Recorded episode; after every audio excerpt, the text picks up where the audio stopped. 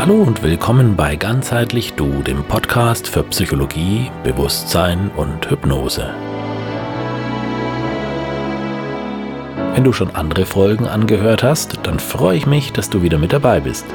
Denn dann hat es dir offensichtlich gefallen. Für alle Neueinsteiger dieses Podcasts will ich mich noch kurz einmal vorstellen. Mein Name ist Michael Schramm. Ich bin Heilpraktiker für Psychotherapie und Heilerziehungspfleger. Ich unterstütze Menschen, die unter inneren und äußeren Konflikten leiden und die nicht wissen, wie sie mit unangenehmen Gefühlen wie Ängsten, Scham, Schuld, Ärger, Trauer und dergleichen umgehen können.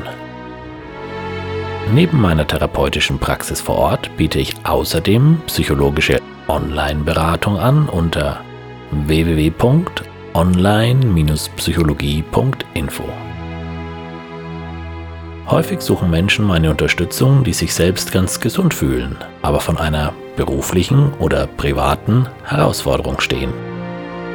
Sie möchten einfach neue Perspektiven gewinnen, sich selbst besser verstehen lernen und ihren Handlungsspielraum erweitern und lassen sich deshalb einen Termin bei mir geben. Nachdem ich mich in den ersten Episoden dieses Podcasts der Frage der Ganzheitlichkeit gewidmet und dir außerdem etwas über Hypnose erzählt habe, komme ich heute auf das Thema Gefühle. Vielleicht hast du dich schon einmal gefragt, wie Gefühle entstehen oder für was sie gut sind. Vielleicht möchtest du auch wissen, wie du mit unangenehmen Gefühlen besser umgehen kannst. Auf diese und andere Fragen möchte ich dir gerne Antwort geben. Was sind eigentlich Gefühle? Beim Vorbereiten dieser Episode habe ich gemerkt, dass alles, was ich dir vermitteln will, viel zu viel ist, um es in eine einzelne Episode zu packen. Kürzer fassen möchte ich mich jedoch auch nicht, denn ich glaube, dass es für dich hilfreich sein könnte, ein wenig Wissen über die psychologischen Hintergründe zu erhalten. Ich denke, meine Anregungen für den praktischen Umgang mit Gefühlen lassen sich dann viel besser nachvollziehen. Also teile ich das Thema Gefühle auf mehrere Episoden auf. In dieser Folge werde ich dir ein bisschen theoretischen Hintergrund liefern, was hoffentlich ebenso interessant und spannend für dich ist wie für mich. Mir hilft es häufig, mich auch, wie soll ich sagen, kopfmäßig, rational mit Gefühlen auseinanderzusetzen. Also das, was bei mir im Alltag so abgeht, ein Stück weit einordnen und reflektieren zu können wobei es diese Trennung zwischen rational und gefühlsmäßig gar nicht so gibt. Da darfst du schon mal gespannt sein, darauf komme ich nämlich gleich noch.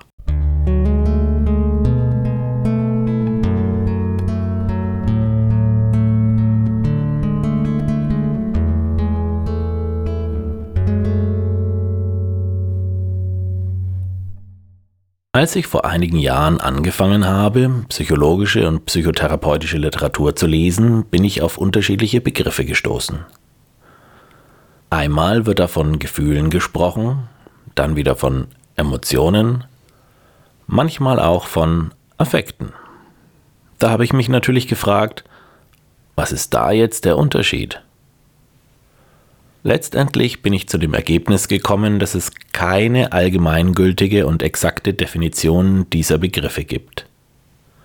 Je nach Theorie werden in der Psychologie die Wörter Emotion, Gefühl und Affekt unterschieden und ebenso synonym gebraucht. Ich selbst verwende sie der Einfachheit halber meist gleichbedeutend. Was ich allerdings von Emotionen bzw. Gefühlen unterscheide, und ich versuche da auch sehr konsequent im alltäglichen Sprachgebrauch zu sein, sind Körperempfindungen und Kognitionen. Wenn du jetzt verwirrt bist, ist das erstmal kein Wunder, denn in der Alltagssprache ist das eher unüblich. Außer man hat vielleicht lauter Psychotherapeuten im Freundes- und Bekanntenkreis. Höre einfach weiter zu, ich erkläre das gleich. Eine Emotion, also das, was wir umgangssprachlich als Gefühl bezeichnen, ist durch unterschiedliche Erregungszustände erleb- und erfahrbar. Körperempfindungen sind zum Beispiel Hunger, Durst, Kälte, Wärme, Druck auf die Haut, Müdigkeit, körperlicher Schmerz oder solche Dinge. Aber auch Zittern, Schwitzen, Anspannung von Muskeln und Herzklopfen sind Körperempfindungen. Es besteht eine Wechselwirkung zwischen Körperempfindungen und Gefühlen. Einerseits hat ein Gefühl immer eine Körperempfindung zur Folge. Wenn man sich zum Beispiel schämt, fängt man an zu schwitzen und bekommt einen roten Kopf. Andersherum können Körperempfindungen auch Gefühle zur Folge haben. Bei Menschen mit Angststörungen ist das zum Beispiel der Fall. Sie interpretieren körperliche Phänomene wie Herzklopfen auf eine Weise, dass sie Angst bekommen. Eine Kognition ist ein Gedanke. Auch zwischen Kognitionen und Emotionen gibt es Zusammenhänge. Angedeutet habe ich das eben schon, als ich sagte, dass Angstpatienten körperliche Phänomene interpretieren. Eine Interpretation ist eine Kognition. Aber darauf komme ich gleich noch genauer zu sprechen.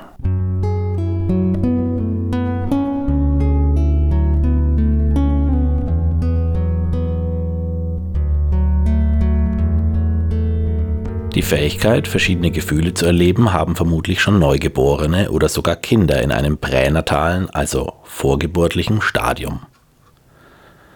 Was Kinder erst im Verlauf ihrer Entwicklung lernen, ist das Benennen dieses emotionalen Erlebens und damit das Differenzieren und Kategorisieren, also das Einordnen in ein Sprachschema. Nun haben sich schlaue Psychologen damit beschäftigt, welche Gefühle für uns Menschen grundlegend sind. Die bekanntesten dieser Psychologen sind Michael Lewis, Sylvan Tompkins sowie sein Schüler Paul Ekman, um mal ein paar Namen zu nennen. Deren Theorien gemeinsam ist, dass es nur wenige grundlegende Emotionen gibt, die allen Menschen angeboren und kulturunabhängig sind. Je nach Theorie sind das zwischen sechs und neun an der Zahl. Das breite Spektrum unseres Gefühlslebens kommt dann nur durch die Mischung und die Intensität dieser Grundgefühle bzw. Basisemotionen zustande. Nach Paul Ekman sind es sieben Gefühle, die kulturunabhängig anhand des Gesichtsausdrucks erkennbar werden. Diese Gefühle sind Freude, Ärger bzw. Wut, Ekel, Furcht bzw. Angst, Trauer, Überraschung und Verachtung. Wie diese Gefühle im sozialen Miteinander gezeigt werden, unterscheidet sich allerdings je nach biografischem und kulturellem Hintergrund. Der Gefühlsausdruck wird laut Ekman durch Display Rules, also Darstellungsregeln, modifiziert. Je nachdem, in welcher Kultur du aufgewachsen bist und in welcher Situation du dich befindest, wirst du dich anders verhalten, wenn du dich zum Beispiel freust, traurig bist oder dich ärgerst. Das ist leicht nachvollziehbar, wenn du daran denkst, dass es wohl eher ungewöhnlich wäre, wenn dir zum Beispiel ein Japaner vor Freude um den Hals fallen würde. Ebenso wirst du bei einer Feier in einem eher förmlichen Rahmen, also wenn dich zum Beispiel dein Chef zum Dinner eingeladen hat, bei einem Witz eher verhalten lachen, während du auf einer lockeren Party unter guten Freunden vielleicht lauthals losbrustest.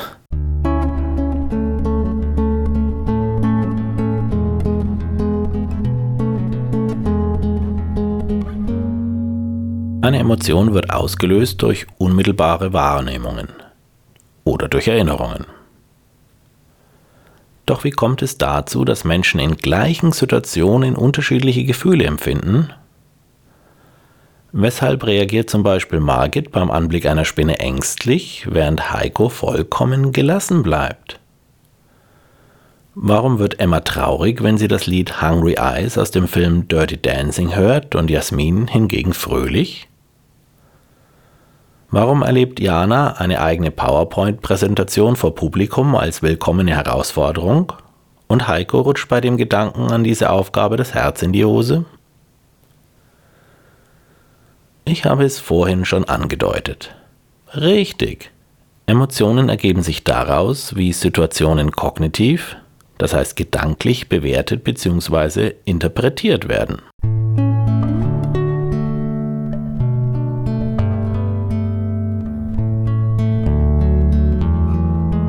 Dem kognitiven Modell zur Emotionsentstehung zufolge ist ein Gefühl das Ergebnis folgenden Prozesses. Erstens.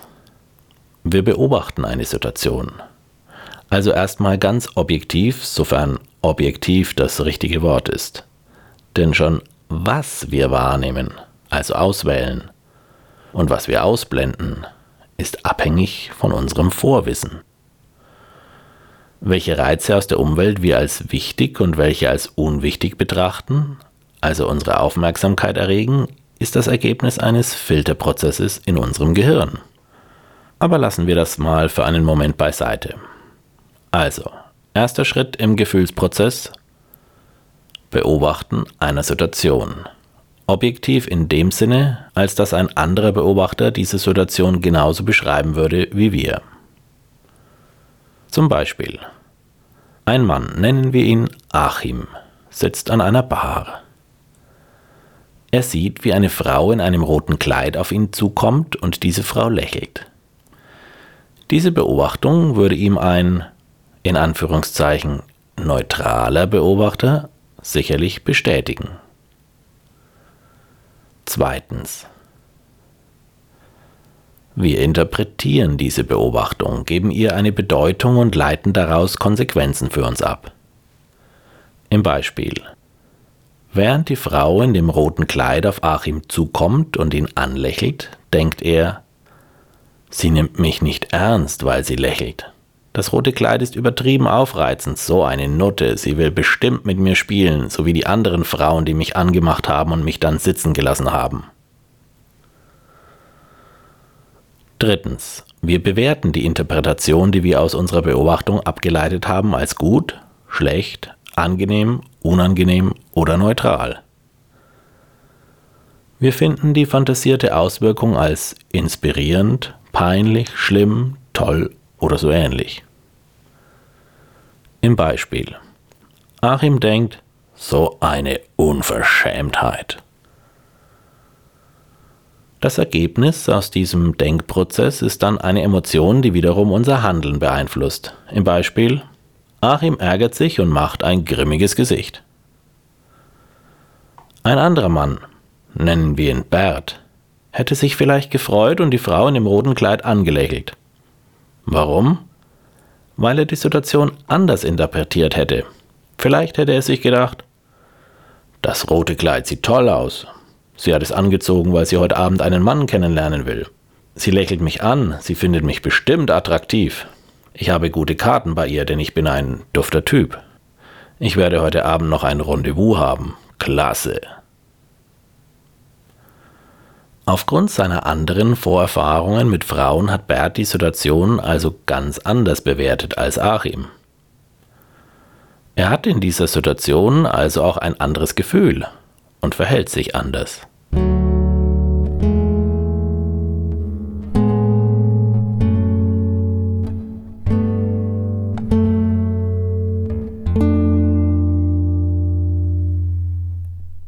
Doch wozu sind Gefühle gut? Denn wenn gerade wir Menschen mit unseren hochentwickelten Gehirnen im Gegensatz zu anderen Lebewesen ein großes Gefühlsleben besitzen, dann muss das evolutionsbiologisch einen Vorteil haben, oder? Gefühle sind in Situationen gut, in denen wir, um unser Überleben zu sichern, eine schnelle Einschätzung der Lage vornehmen müssen. Wenn es darum geht, schnell handeln zu müssen, dann ist es nötig, die Komplexität der Welt gezielt und schnell zu reduzieren.